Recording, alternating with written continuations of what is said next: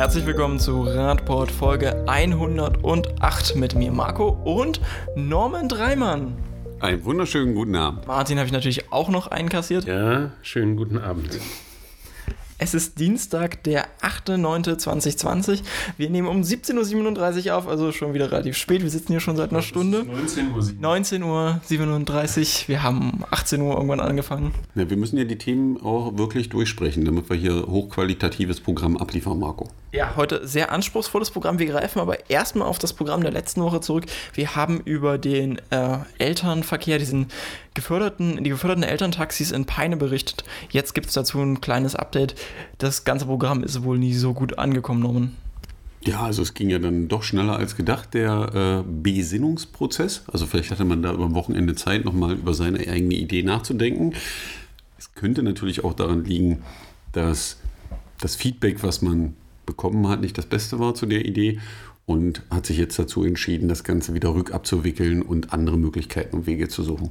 Dort war eigentlich geplant, äh, den Elternverkehr, also Eltern mit 20 Cent pro Kilometer, die sie die Kinder zur Schule oder 30 Cent ja. pro Kilometer, die sie die Kinder zur Schule fahren, zu fördern. Das ist jetzt wieder vom Tisch und das ist gut so. Es gab, es gab sogar, glaube ich, noch eine Kommune, die das nochmal nachgeahmt hat. Also man hat es dann nochmal irgendwo anders, ich glaube im Norden von Deutschland, diskutiert. Deswegen ist es gut, dass das jetzt vom Tisch ist, weil ich glaube, das war deutlich die falsche Richtung. Ja, also ich habe, äh, was ich ganz spannend fand, war, dass sich äh, ein großer äh, Automobilclub auch zu Wort gemeldet hat äh, und gemeint hat, das wäre, ging jetzt ja völlig in die falsche Richtung. Man müsse ja äh, Elterntaxis etwas entgegensetzen und man sollte auf alternative Mobilität setzen, wo ich wirklich nochmal mit den Augen hochgescrollt bin und nochmal den Absatz gelesen habe, weil ich gedacht habe, was jetzt? Aber ja, es ist so. Und äh, ja, äh, ich, der Kreissprecher räumte ein, dass man äh, viele andere Probleme, die jetzt sich dann daraus ergeben würden, nicht berücksichtigt hätte. Und äh, äh, ja, nun hat man wohl eingesehen, dass das keine gute Idee war. Punkt. Dafür muss man auch mal loben. Also ja, man, muss ja, man muss ja auch mal sagen, man kann solche Entscheidungen treffen. Das ist auch nicht schlimm, ähm, weil ich glaube, wenn man da immer drauf rumhackt, dass solche Entscheidungen getroffen werden, traut sich nachher keiner mehr Entscheidungen zu treffen. Also deswegen ist es immer besser, eine Entscheidung zu treffen. Und wenn man dann im Nachhinein feststellt, dass das jetzt vielleicht doch nicht so clever war, weil man das eine oder andere einfach nicht mit bedacht hat, dann finde ich, zeugt es von Größe, so schnell und rigoros äh, die Reißleine zu ziehen und zu sagen, äh, gut, wir machen das dann mal doch nicht, weil wir es einfach nicht mitgedacht haben. Ist ja nicht schlimm, kann ja mal passieren. Und auch Ministerpräsident Weil ne, hat ja gesagt, man sollte doch besser aufs Fahrrad setzen und Fahrrad fahren. Hm? Punkt. Mehr muss man dazu nicht sagen. Nachdem wir jetzt ein Thema gelobt haben, was wir letzte Woche kritisiert haben, machen wir jetzt genau das umgekehrt. Wir kritisieren jetzt ein Thema, das wir letzte Woche gelobt haben. Es geht um die Verkehrskontrollen zum Schulbeginn in Magdeburg. Da haben sich jetzt äh, ja das Ordnungsamt und die Polizei anscheinend dazu bewegt geführt, das zum Schulanfang zu kontrollieren, unter anderem auch die Geschwindigkeiten. Aber beim Geschwindigkeiten kontrollieren war man anscheinend doch etwas großzügiger genommen. Ja, also wir haben uns ja, äh, wie Marco schon sagte, total darüber gefreut, dass das Ordnungsamt in Magdeburg sich des Themas Falschparken und Geschwindigkeit angenommen haben. Wir hatten da leider noch nicht die Pressemitteilung gesehen. Ja, die haben wir dann ein bisschen später gefunden. Und die meisten lesen ja Pressemitteilungen nicht bis zum Ende, aber manchmal ist es wichtig, den Text bis zum Ende zu lesen. Und dann findet sich folgender eleganter Satz in dieser Pressemitteilung zum Thema Geschwindigkeitskontrolle. Allerdings wurden keine übermäßige Raserei festgestellt. Kann man jetzt sagen, UPIA. Ne? Gott sei Dank keiner zu schnell. Lediglich ein Fahrer, der mit der Geschwindigkeit von 57 Kilometern gemessen wurde, erwartet einen Bußgeldbescheid. Ja, kann man sagen, okay, da war der eine richtig, der daneben in Tempo 30 Zone. Tempo 30 Zone, der dann fast doppelt so schnell war wie erlaubt. Ähm, was das zum Sterberisiko bedeutet, wenn da ein Kind angefahren wird, glaube ich, kann sich jeder ausmalen. Wir sind dann in der 100% Region. Ähm, Interessant wird es danach aber, während die übrigen Verstöße im Verwarngeldbereich 20 km/h oder wenig, äh, weniger zu schnell lagen. Und ich sage, also ob jetzt jemand 57, also 27 km/h zu schnell ist oder 20 km/h zu schnell ist, er ist immer noch zu schnell in der 30-Zone. Und die STVO, also das hört sich immer so an wie die 30 ist das, was man mindestens fahren muss. Und wenn man dann 20 drüber ist, ist es auch okay. Da laufen Kinder und die Straßenverkehrsordnung sagt ganz klar, die 30 km/h darf ich nur fahren unter optimalen Bedingungen. Das heißt, ich bin in der Lage, das Fahrzeug zu stoppen, ohne irgendein Hindernis zu treffen oder irgendwelche, dass irgendwelcher Scheiß passiert. Wenn da eine Schule ist, könnte es sein, dass die 30 km/h immer noch zu schnell ist. Und das sind ja auch die maximal. Genau, das ist ja die maximal erlaubte Geschwindigkeit. Aber was man aus dieser Presseerklärung wieder her rausliest, ist die ganze Denke und Interpretation der Straßenverkehrsordnung, die völlig verquer ist und an der unbedingt etwas getan werden muss. Weil 30 ist 30 und nicht 35, nicht 25, äh, 45, nicht 55 und nicht 85, ist völlig egal. Das ist maximal 30. Ja? Und dann ist auch gut. Also da müssen wir auf jeden Fall hin, weil gerade wenn wir zu dem Thema Vision Zero uns nach vorne bewegen wollen und wollen, dass unsere Kinder unfallfrei zur Schule kommen und sich frei bewegen können, ist das ein wichtiges Thema. Dem ist nichts hinzuzufügen. Das höre ich gerne. Wir kommen zum ersten neuen Thema dieser Woche. Ähm, es geht um das Mobilitätsverhalten im Zuge der Corona-Pandemie. Wir haben ja schon, ähm, während die Pandemie gerade noch in ihrer Anfangsphase war, häufiger mal Meldungen gehabt, wo es hieß, ja, okay, das Mobilitätsverhalten könnte sich jetzt verändern. Jetzt gibt es eine erste, ähm, etwas fundiertere Datenlage dazu, tatsächlich sogar auch von der Universität hier aus Magdeburg. Martin dazu. Ja, ähm, es ist nicht, nicht die erste Studie. Ne? Wir haben in, in irgendeiner Folge über die Studie aus Berlin berichtet, äh, die auch repräsentativ war, wo man also mehrere Leute gefragt hatte. Ähm, die Studie jetzt von der Otto von Gericke Universität in Magdeburg hat äh, mehr als 3000 Personen äh, befragt zum Mobilitätsverhalten. Und äh, das, was da rauskommt, ist sehr, sehr interessant. Ähm, Sie haben das also mit einer älteren Studie verglichen ähm, also und, und mit den Zahlen aus dieser Studie, das heißt also, es ergab sich dann, dass im, im äh, Menschen heute, beziehungsweise zu Corona-Zeiten, 5% weniger mit dem Auto fuhren, 30% ähm, die Wege lieber mit dem Fahrrad erledigt haben. Und äh, dass sich daraus auch ein, ein Umdenken ergeben hat, dass also ein Großteil derer, die da befragt wurden, auch langfristig gerne auf das Auto verzichten möchten. Ähm, 44 Prozent der Befragten wünschen sich künftig mehr mit dem Fahrrad zu fahren oder zu Fuß zu gehen. Und das ist eine große Steigerung gegenüber den Zahlen aus einer alten Studie. Und ähm, 2019 waren es 34 Prozent, die das angaben. Genau. Und ähm, das lässt natürlich hoffen. Ähm, die, äh, die Professorin, die diese Studie geleitet hat, die Frau Mattis, sagt ja, dass sich natürlich äh, diese Corona-bedingten Kontaktbeschränkungen auf, diese, auf das Mobilitätsverhalten ausgewirkt haben, ist klar. Aber es lässt sich eben auch feststellen, dass äh, damit auch ein, äh, ein Umdenken eingesetzt hat. Dass also nicht nur, man hat also nicht nur die, die Mobil das Mobilitätsverhalten befragt, sondern auch die ähm, insgesamte Denkweise und Sichtweise zum Klimaschutz und Umweltschutz. Und ähm, ja, eben auch da kam raus, dass ähm, Umwelt- und Klimaschutz als wichtig und sehr wichtig betrachtet wird und dass man sich wirklich langfristig wünscht, beispielsweise weniger zu fliegen und mehr umweltfreundliche Verkehrsmittel zu nutzen. Und das ist erstmal ähm, spannend, dass wir jetzt hier auch die Zahlen haben. Es hat mich gefreut, dass es von der Uni Magdeburg kommt. Ja, ich hoffe, dass. Äh, dass es nicht die letzte Studie ist und dass sich das eben jetzt auch im breiten Bewusstsein der Bevölkerung ähm, niederschlägt. Und eben letztendlich auch in der Politik und der Verwaltung, weil wer mehr Rad fahren möchte, braucht gute Infrastruktur. Das ist ja unser Mantra.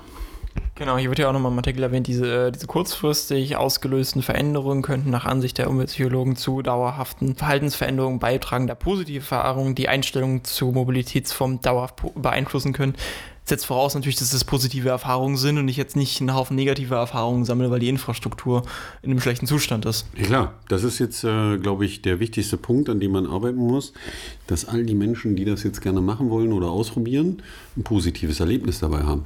Weil nichts ist wichtiger, als dass, wenn ich Dinge ausprobiere, das lernen wir ja auch bei Kindern oder in der Jugend, dass wenn die Dinge ausprobieren, müssen die ein positives Erlebnis haben, damit sie sich weiterentwickeln und das weiter nutzen. Und da sind jetzt natürlich die Städte, Gemeinden aufgerufen, sich positiv voranzubewegen und das Thema anzunehmen und den Leuten die Möglichkeit zu geben, ihr Rad zu nutzen. Magdeburg ist das ja gerade ein bisschen schwierig, ja, da macht man andere Sachen, aber vielleicht macht man es woanders besser. Ja.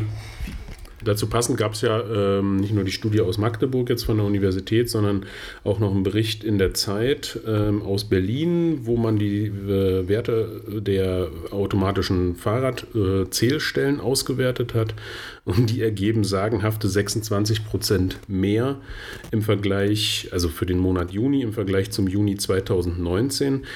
Das ist nicht nur in Berlin so, sondern das hat man auch in den Niederlanden und in, äh, ich glaube, Paris war es auch. Ähm, da hat man sogar 30 Prozent mehr Radfahrer gezählt. Ähm, in München sind es 20 Prozent mehr. Und das zeigt, wir können immer viel reden. Diese Zahlen sind eben wichtig, mit denen wir argumentieren wollen und müssen. Und da ist es gut, dass es mittlerweile ja Städte gibt, die das tun. Aber wenn ich da jetzt mal kritisch anmerken darf, wenn ich da jetzt nach Sachsen-Anhalt schaue, wo wir ja nun mal sind, äh, dann muss ich feststellen, dass in äh, Ausschusssitzungen im Landtag behauptet wird, naja, man könne über diese Zahlen ja nicht sagen. Ähm, das wäre sicherlich nur saisonbedingt, dass diese Zahlen steigen. Äh, das sagt man einerseits, weil man es nicht besser weiß, weil man eben keine Zahlen hat und äh, weil man sich offensichtlich immer noch nicht mit diesem Thema beschäftigt hat. Es ist schon interessant, die Argumentation in den Gremien. Das ist mir eben auch gerade durch den Kopf gegangen, äh, wo man eben äh, stumpf und steif behauptet, dass es keine Steigerung gibt. Also, die können alle gerne mal in irgendeinem Radladen in dieser Stadt vorbeigehen, reden, glaube ich, mal mit dem Händler. Der wird ihnen klar sagen, was da gerade los ist, äh, weil ich glaube, äh, die schicken zum Großteil ihre Kunden weg, weil sie ihnen kein Rad verkaufen können, weil keins da ist.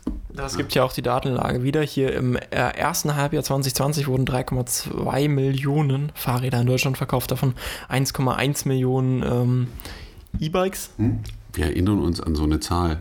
Äh, ich glaube, die Bundesregierung wollte 2020 eine Million E-Fahrzeuge auf der Straße haben. Wir haben in 2020 1,1 Millionen E-Bikes im ersten Halbjahr verkauft. Ja, also die Zahl wird noch weiter steigen. Ich glaube, bei Autos war das jetzt nicht ganz so hoch, die Rate, die verkauft wurde. Also weil waren ja auch so Hybridkisten und so. Und äh, siehst du, das wird ja heute noch interessant, was äh, beim Autogipfel rausgekommen ist. Äh, vielleicht reden wir da nächste Woche. Das kommt sicherlich nächstes Jahr, äh, nächstes Mal auf die Tagesordnung. Also sind ja nicht nur 1,1 äh, Millionen äh, E-Bikes, sondern es sind ja insgesamt 3,2 Millionen Fahrräder insgesamt. Ähm, das ist ein Wachstum von 9,2 Prozent im Vergleich zum Vorjahreszeitraum. Und ähm, wer jetzt immer noch sich irgendwo hinstellt, sei es nun in eine Ausschusssitzung oder vor den Landtag oder in den Bundestag und behauptet, das wäre alles nur saisonal und das würde ja sowieso wieder äh, rückgängig sein und der verkennt irgendwie äh, die Situation und wird sich umso mehr wundern, dass die Welle eben immer größer wird. Und man dieser Welle nicht mehr ausweichen kann. Tatsächlich gab es ja aber nicht nur diese positiven Meldungen zur Entwicklung des Radverkehrs aus Berlin, die wir letzte Woche noch für die äh, tolle autofreie Friedrichstraße dort äh, gelobt haben, gab es ja jetzt für die Radaktivistin fast schon schockierende Nachrichten auf ersten Blick, denn die so gefeierten Pop-up Protected Bike Lanes, die im Zuge der Corona-Pandemie schnell aufgestellt wurden, sollen jetzt plötzlich nicht mehr legal sein. So zumindest der erste Pressetenor. Hm, vielleicht möchte Martin das erstmal für uns einordnen, dann kann Norman gleich nochmal ergänzen. Ja, also am meisten, äh, ne, ich fange mal anders an. Also das Ganze ist jetzt äh, beklagt worden durch einen Abgeordneten im, ähm, im Berliner Senat ähm, äh, von der Partei Die AfD. Und ähm, der Mensch, der das gemacht hat, äh, also ich versuche das jetzt mal aufzudröseln, wird in der Presse zitiert mit dem Satz, äh, es habe jetzt endlich die individuelle Mobilität gegen den Autohass gesiegt. Ähm, wo man dem guten Herrn, der da diese Klage geführt hat, ähm, vielleicht doch erstmal nochmal erklären müsste, was Mobilität eigentlich ist und was individuelle Mobilität ist und dass ich ihm äh, sehr gerne erklären würde, dass individuelle Mobilität eben nicht nur äh, der Blechkasten auf vier Rädern ist, sondern dass individuelle Mobilität sowohl zu Fuß gehen als auch Fahrradfahren als auch Mitfahren im ÖPNV ist. Darüber lässt sich vielleicht streiten, aber dass Radverkehr definitiv auch zu einer individuellen Mobilität gehört. Das sei erstmal erklärt und dem Herrn von der AfD vielleicht nochmal näher gebracht. Er wird zwar hier als Verkehrsexperte genannt, aber das scheint ihm äh, noch nicht über den Weg gelaufen zu sein. Vielleicht wusste wusste er es, vielleicht hat er es in dem Fall auch einfach mal wieder nur so betont. Mag sein, mag sein. Ähm, jedenfalls äh, hat er, wird hier auch zitiert, dass eben die Pop-up-Radwege insgesamt illegal sind Und das ist jetzt schon eine heiße Diskussion, denn ähm, wir haben, ähm, also welche Ebene war das von dem Gericht? Ich finde es gerade nicht. Verwaltungsgericht, Verwaltungsgericht ja, genau. Und die Stadt will jetzt zum Oberverwaltungsgericht. Ähm, wir haben dazu einen sehr, sehr interessanten Artikel auf dem Verfassungsblog gefunden. Den werden wir auch verlinken. Der lief über Twitter, da habe ich das gefunden. Und da wird nochmal sehr schön beschrieben, dass, äh, dass das Ganze jetzt so einfach, wie der Herr von der AfD das darstellt, dann doch nicht ist. Ja, dass, ähm, wie soll ich sagen, die äh, Anordnung von diesen Protected Bike Lanes beziehungsweise von geschützten Radfahrstreifen ähm, gar nicht so problematisch ist nach Paragraph 45 und dass es keiner besonderen, äh, also dass es einfach angeordnet werden kann, wenn es eine mögliche Gefahrenlage gibt. Und ähm, diese Gefahrenlage, wir haben gerade über das Radfahren in Corona-Zeiten gesprochen und der Novellierung der STVO mit dem Abstand halten 1,5 Metern die liegt ja definitiv in den Straßen von Berlin vor, sodass man hier sagen kann, die Verwaltung hat einfach ganz klar nach 45 gehandelt, hat die Protected Bike Lines, die geschützten Radfahrstreifen eingerichtet, um äh, für Verkehrssicherheit zu sorgen, auch um den Verkehrsfluss zu vereinfachen, weil eben die verschiedenen Verkehrsträger getrennt werden. Und ähm, dass die Klage, die dort jetzt geführt wurde, wahrscheinlich dann, so haben wir es jedenfalls verstanden, sich nur auf die Beschilderung bezieht. Das ist ja, glaube ich, der entscheidende Punkt. Vielleicht sollte ich Ihnen mal ganz kurz erklären, ja. was Paragraph 45 ist und was diese Beschilderung überhaupt aussagt und was damit gemeint ist. Genau, also ähm, das ist ja immer wieder so ein, so, ein, so ein Mythos. Also als erstes muss man in Paragraphen 2 der Straßenverkehrsordnung gucken, da steht ja drin, dass äh, Radwege nur benutzt werden müssen, wenn sie ein blaues Schild tragen. Also genau. sind drei blaue Schilder aufgezählt, alleine Radweg, gemeinsamer und getrennter Fuß- und Radweg. Ähm, und dann muss ich diesen Radweg benutzen. Jetzt ist es so gewesen, dass äh, bei diesen Protected Bike Lanes die äh, Senatsverwaltung blaue Schilder aufgestellt hat. Also stand ein Radwegsymbol dran. Damit war dieser Radweg benutzungspflichtig. Dieses Schild kann die Senatsverwaltung nur aufstellen, wenn sie, ähm, also kann sie nur machen mit dem Paragraphen 45 der Straßenverkehrsordnung. Sie kann nämlich bei Gefahrenlagen den Verkehr beschränken. Also in dem Fall die Radfahrer einschränken, dass sie nicht mehr auf der Fahrbahn fahren dürfen, sondern dass sie den Radweg benutzen müssen. Ja, also das ist jetzt so die Ausgangssituation. Und im Endeffekt hat die AfD nur gegen diese Benutzungspflicht geklagt. Ja, weil sie gesagt hat, es gab keine Gefahrenlage, weil die Gefahrenlage, mit der die Senatsverwaltung argumentiert hat, war ja Corona. Ja, und äh, die Aufteilung, und das ist jetzt, Corona ist jetzt keine Gefahr im Straßenverkehr. Also hat jetzt das Verwaltungsgericht gesagt, naja, das war jetzt kein Grund, äh, da ein blaues Schild hinzustellen. Aber da ist genau der Kasus Knaxus. Weil wenn ich jetzt als Senatsverwaltung würde ich einfach Folgendes machen. Ich würde die Radwege da stehen lassen, weil sie hat die Möglichkeit zu entscheiden, wie viel Fläche jeder Verkehrsträger bekommt. Ja, also die hätte auch draußen eine Fußgängerzone machen können an der Stelle macht da ein Radsymbol drauf, das erkennbar ist, dass es ein Radweg ist und macht ihn nicht mehr benutzungspflichtig. Weil in meiner Logik wird es wohl eher so sein, dass die meisten Radfahrenden diese Radwege benutzen. Also die wenigsten werden die Möglichkeit nutzen, auf der Straße zu fahren, weil warum soll ich mich mit den Autos rumärgern, wenn ich 2,50 Meter breite Radspur habe am Ende? Und das heißt, Sie müssen es einfach nur baulich erkennbar als Radweg gestalten. Ja, das kann ich machen, indem ich da Fahrerpiktogramme aufbringe, all diese Sachen und vielleicht auch für einen dummen draufschreibe Radweg, ja, für die ganz blöden.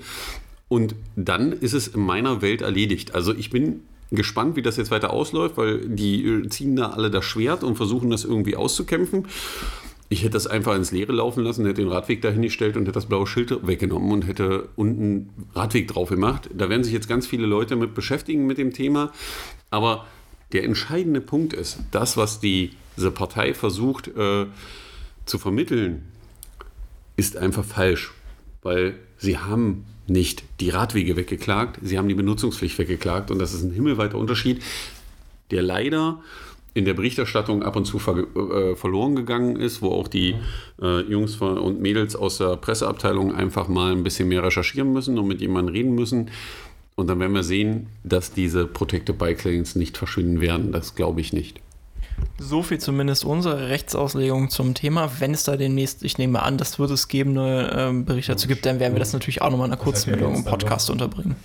Also man könnte es theoretisch sogar noch positiv deuten. Ähm, dass äh, jetzt vielleicht auch noch mal ein bisschen mehr öffentlich darüber diskutiert wird, dass es jetzt endlich dann auch einen offiziellen Gerichtsentscheid dazu gibt, der eben sagt, ja, das ist Blödsinn, was ihr da gesagt habt ähm, und dass man dann eben jetzt auch vielleicht noch eine, eine, eine, bewusstere Rechtsgrundlage hat, die jetzt eben in der Öffentlichkeit gespielt wurde, wo sich dann vielleicht die eine oder andere Verwaltung dann noch, noch eher jetzt auch dazu entschließen kann, zu sagen, dann machen wir es einfach mal. Mhm. Ja? Wir sehen mal. Wir, wollen, äh, wir werden das ja weiter beobachten.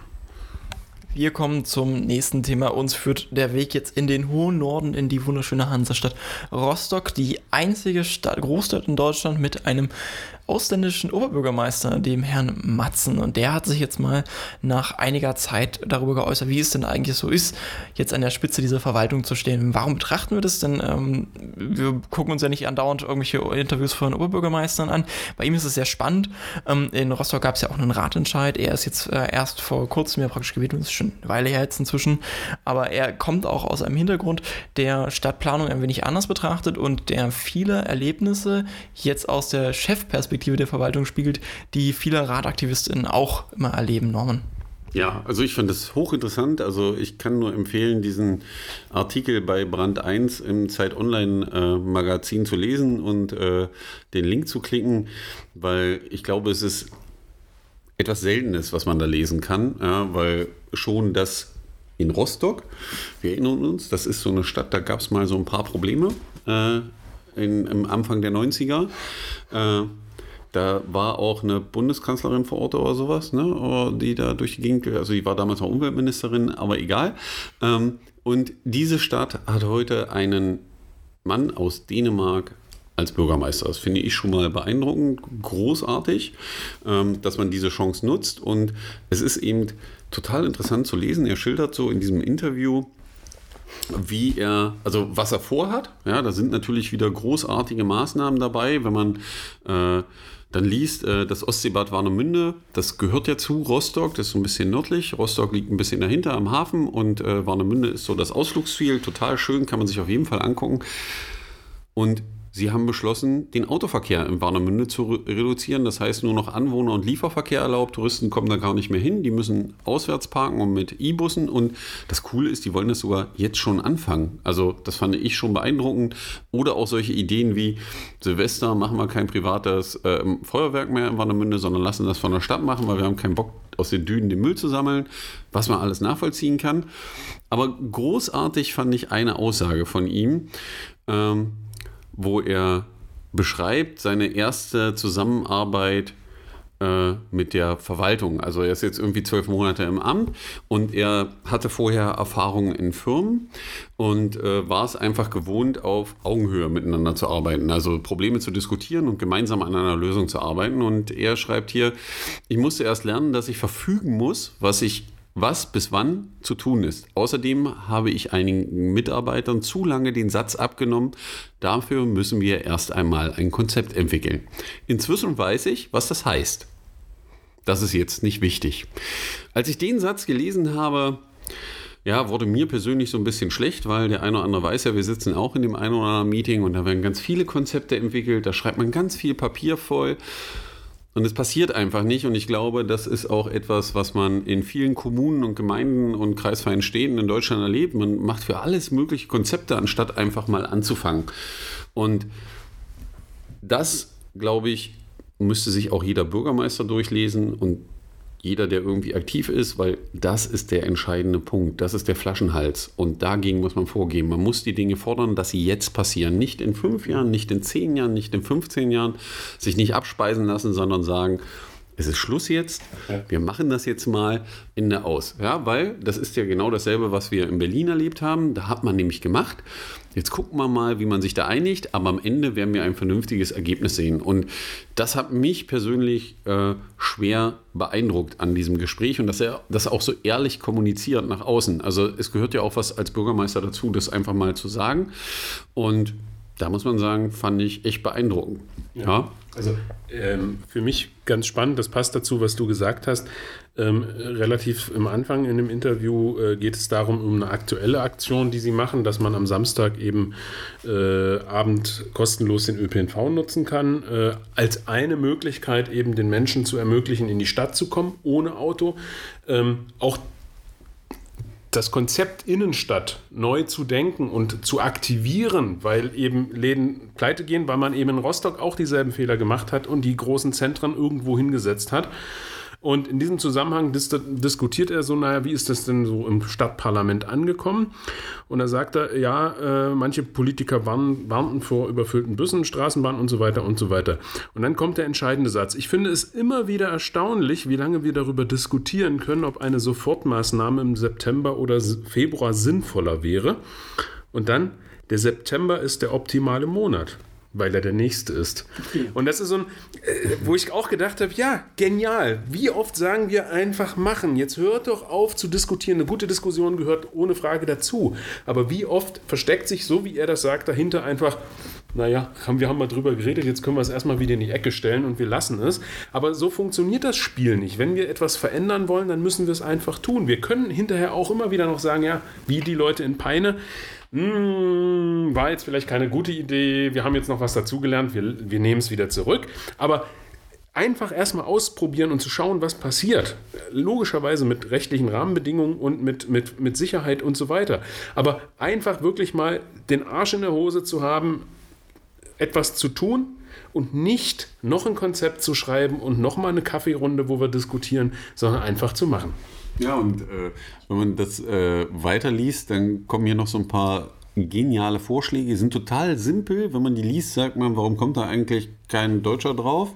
Äh, er macht dann hier äh, auf und sagt, also er wird gefragt, was wollen Sie ändern? Und er sagt, naja, in den Niederlanden bekommen beauftragte Unternehmen mehr Geld, wenn sie das Projekt früher fertigstellen. Mir fällt da so ein Projekt in Magdeburg ein, umso länger das dauert, umso teurer wird das. Mir gefällt die andere Variante irgendwie besser. Ja, also man hätte der Baufirma also sagen können, pass mal auf, 70 Millionen waren angesetzt, ihr kriegt 100, wenn das früher fertig macht.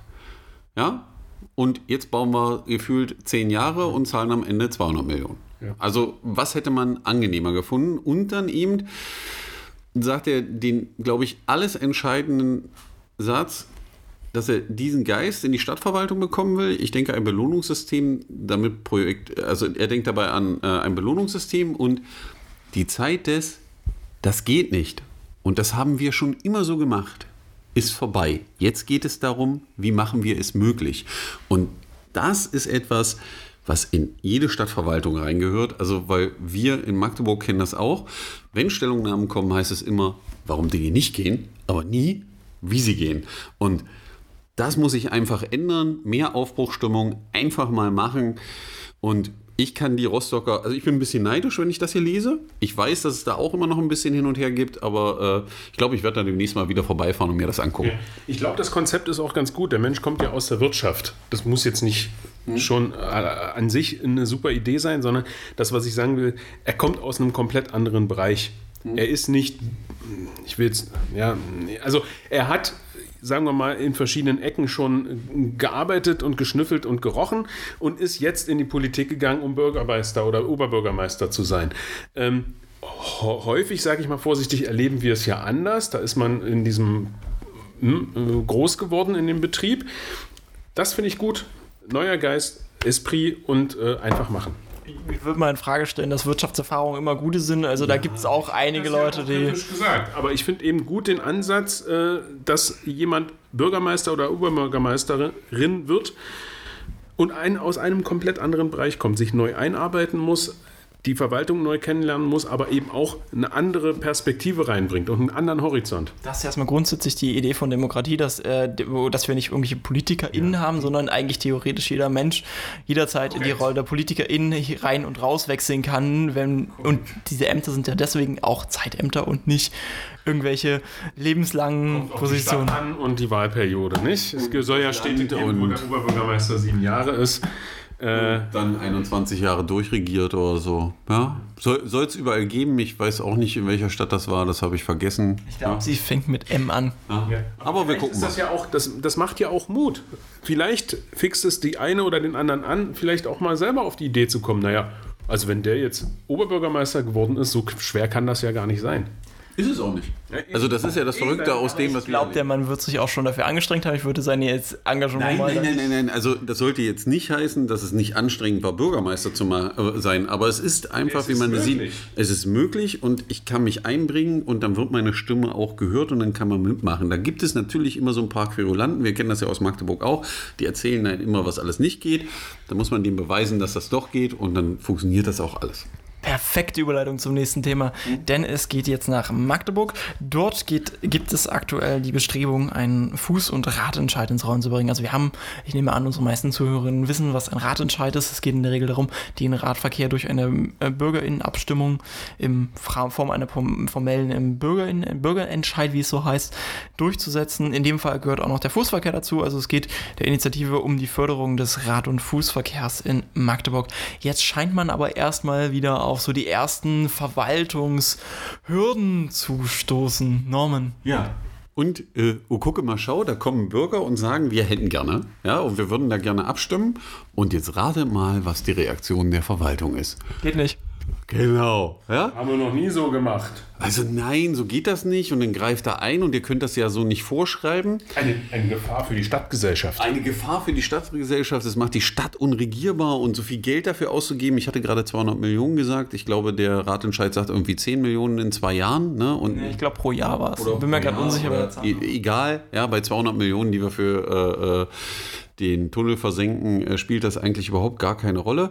Ähm, aber die Reaktion der Verwaltung ist natürlich genau so, wie man sie vermutet. Anstatt Lösungen vorzuschlagen, erzählt man alles, warum es nicht geht.